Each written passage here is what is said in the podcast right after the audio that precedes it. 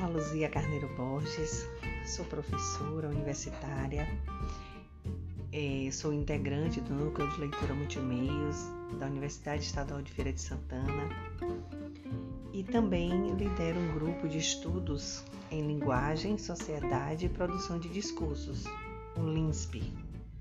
Nesse grupo, nos dois grupos, eu venho pesquisando sobre leitura e a leitura para mim tem sido vista, tem sido é, exatamente conceituada, concebida como uma prática discursiva, numa perspectiva dos estudos discursivos Foucaultianos. O que é que isso quer dizer? Eu me baseio no filósofo Michel Foucault e no que ele diz sobre discurso, sobre linguagem, sobre enunciado, sobre as relações de saber-poder que nos constituem enquanto sujeitos e, portanto, constituem a sociedade, inclusive as nossas práticas de leitura. Sendo assim, é, eu vou partilhar aqui com vocês essa concepção de leitura que eu, na verdade, é, registrei num texto que eu escrevi chamado Leia Mulheres por Aí, uma leitura Foucaultiana de uma prática de resistência, que foi publicado no livro que também foi organizado por mim mais dois colegas, Diego Medeiros Farias e a professora Renailda Ferreira Cazumbá, que se, se chama Teias Discursivas, Leituras, Sujeitos, Atravessamentos e foi publicado em 2020 pela editora CRV. Bom, a partir daí eu venho concebendo a leitura e defendendo que a leitura é uma prática discursiva atravessada pelas relações de saber-poder e tomo a leitura como uma prática de resistência, não entendendo resistência como aquele, aquele movimento em que as pessoas precisam é, resistir é, aguentar firme, né? Aguentar forte alguma coisa. Mas, de certa forma, a resistência no sentido de confrontar tudo aquilo que tenta nos controlar, todo o poder que é exercido sobre nós e nos limita, nos interdita. Bom, nesse caso, digo que a leitura funciona, é, vem funcionando, né, classificando e segregando sujeitos afetando profundamente as relações, os espaços, os modos de anunciar e os processos de subjetivação, que é exatamente o que a gente chama de processo de constituição dos sujeitos.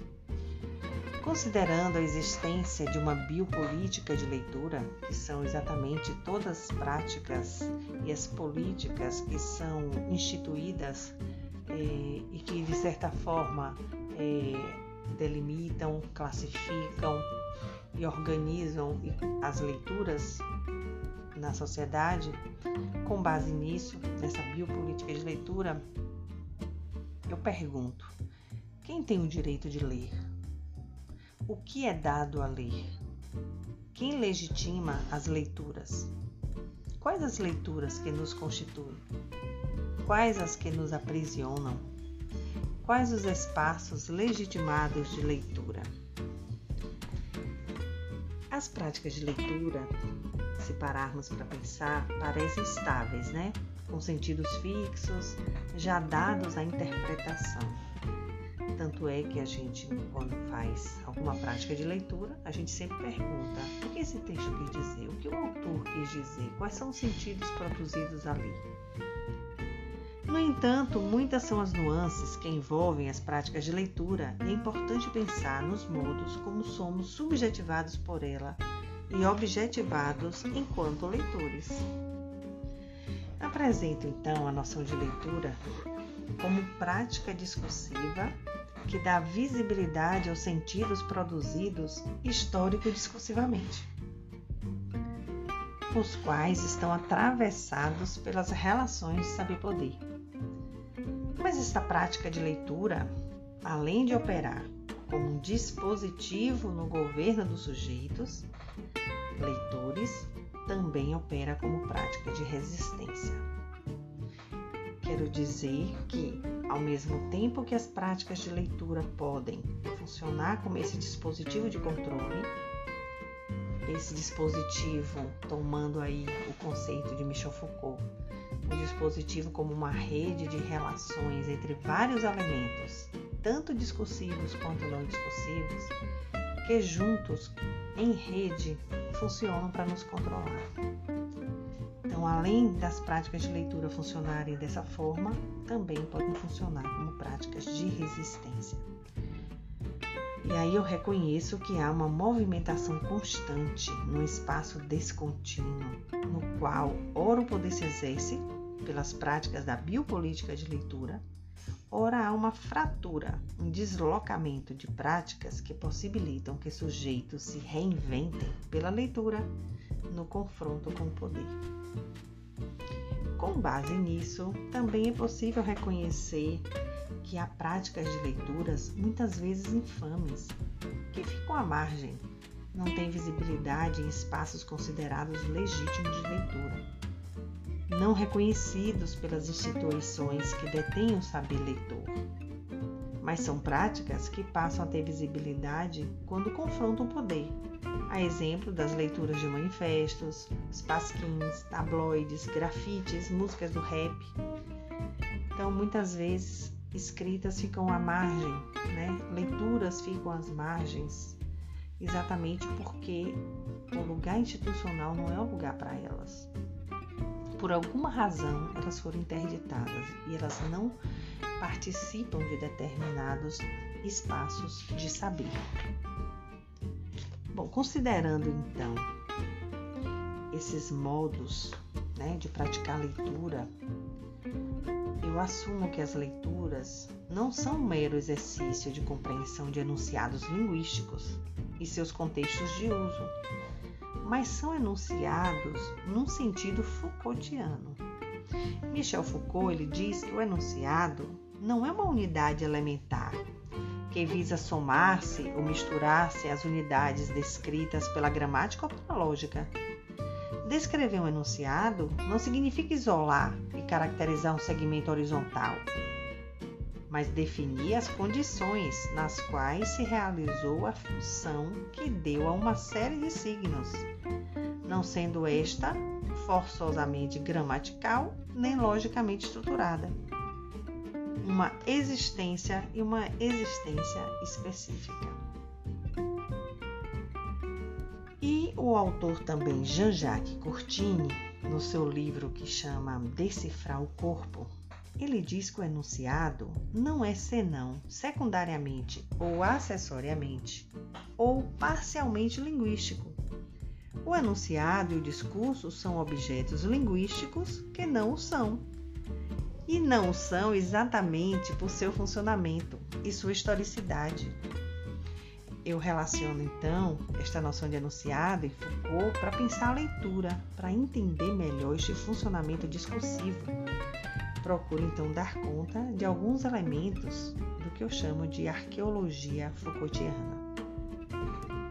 Então, entendendo que o enunciado, como ele diz, não é apenas linguístico, porque não é apenas uma estrutura, aquela frase que a gente olha para o modo como ela se organiza, como as palavras se justapõem. Não é só isso. O enunciado, antes de tudo, ele é um funcionamento e ele tem uma historicidade, ou seja, esse funcionamento que ao longo do tempo produziu sentidos e produziu sentidos diversos. Por isso que quando eu leio, eu não posso somente ler a materialidade verbal que está na minha frente e predominantemente escrita, mas eu tenho que pensar que essa materialidade ela tem uma rede de relações com outros enunciados de outras naturezas, não somente linguístico. E aí a gente pode pensar que o nosso próprio corpo é um enunciado. Quando eu olho para o corpo de alguém, esse corpo diz quem é esse sujeito, o modo talvez como ele pensa, algumas posições e valores que ele tenha, se ele tem uma posição religiosa ou não, várias coisas, de que raça ele é. Enfim, várias coisas eu posso ler no corpo. Então, esse corpo enuncia. Por isso que o enunciado, para nós, dos estudos do discurso, em especial estudos discursivos Foucaultianos, esses enunciados não são somente da ordem da linguística. Dessa linguística que a gente chama mais estruturalista, de base estruturalista. Mais de uma linguística mais ampla que compreende que os signos, que a linguagem vai para além dessa estrutura. Então, entendendo que ler exige um trabalho de leitura desta natureza arqueológica, da perspectiva de Michel Foucault, tomando essa imagem da arqueologia como escavação, como essa busca de elementos que não estão somente na superfície que a gente vê, mas estão muitas vezes em outras camadas e que a gente precisa fazer emergir esses elementos e essa rede de relações, porque muitas vezes um elemento que eu encontro aqui, que eu escavo aqui nesse momento, que eu faço arqueologia, esse elemento pode ter uma ligação, uma conexão com outros de outras temporalidades. Então, destaco a importância de se dar visibilidade a espaços de leitura e aos modos de subjetivação que se dão pela leitura e escritura. Ou seja, enquanto eu leio, eu também produzo sentidos e me conheço e me entendo e vou me constituindo sujeito. Procuro então investir na noção da arqueologia como uma prática de leitura. O próprio modo, método arqueológico é um modo de ler a sociedade um método de análise, uma coisa que não anula a outra. Então, a ideia é exatamente é, buscar os sentidos que são produzidos e, e que emergem naquela materialidade discursiva que está à nossa frente como objeto de leitura, entendendo que ela está em conexão com muitos outros elementos, com muitas outras materialidades possíveis. Então, para pensar a leitura, precisamos ficar atento. Atento e considerar a possibilidade de se fazer uma leitura arqueológica que insurge no limiar das relações de saber e poder, já que elas pressupõem tanto a produção de um conhecimento quanto as, eh, o exercício de controle e as práticas que interditam, que controlam os sentidos. A leitura seria então uma prática discursiva que se constitui entre a produção de saberes, que é um olhar arqueológico, e a produção de poderes, que é um olhar genealógico. Apresenta-se como espaço de produção e de controle do conhecimento, sujeito a práticas disciplinares do saber e também como espaço de resistência, a leitura como resistência acontece exatamente nos espaços em que também funciona para controle dos saberes e dos sujeitos, no espaço de exercício do que a gente chama de uma bioleitura, que é exatamente um termo cunhado, né, desenvolvido, uma noção desenvolvida por Diego Farias Medeiros em sua dissertação de mestrado em 2000 2020, defendida em 2020 na Universidade Estadual de Feira de Santana. A bioleitura para exatamente pensar nas práticas que se realiza com as leituras e que muitas vezes controlam os corpos. Essa noção de bioleitura foi exatamente feita e pensada a partir de um outro conceito, que é do de Michel Foucault, que é o biopoder, que é o poder que se exerce sobre os corpos. Então, daí a importância de se dar visibilidade a práticas que ficam às margens, nas brechas dos discursos em circulação na sociedade.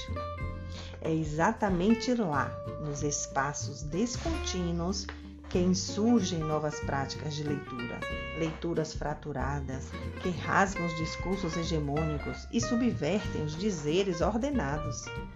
A leitura nessa dimensão mostra-se sempre nessa relação do saber-poder e seus atravessamentos.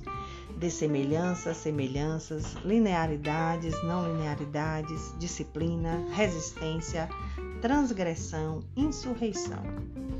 Retomo então para finalizar uma passagem que Michel Foucault diz da seguinte maneira na sua obra de 2016, As Palavras e as Coisas.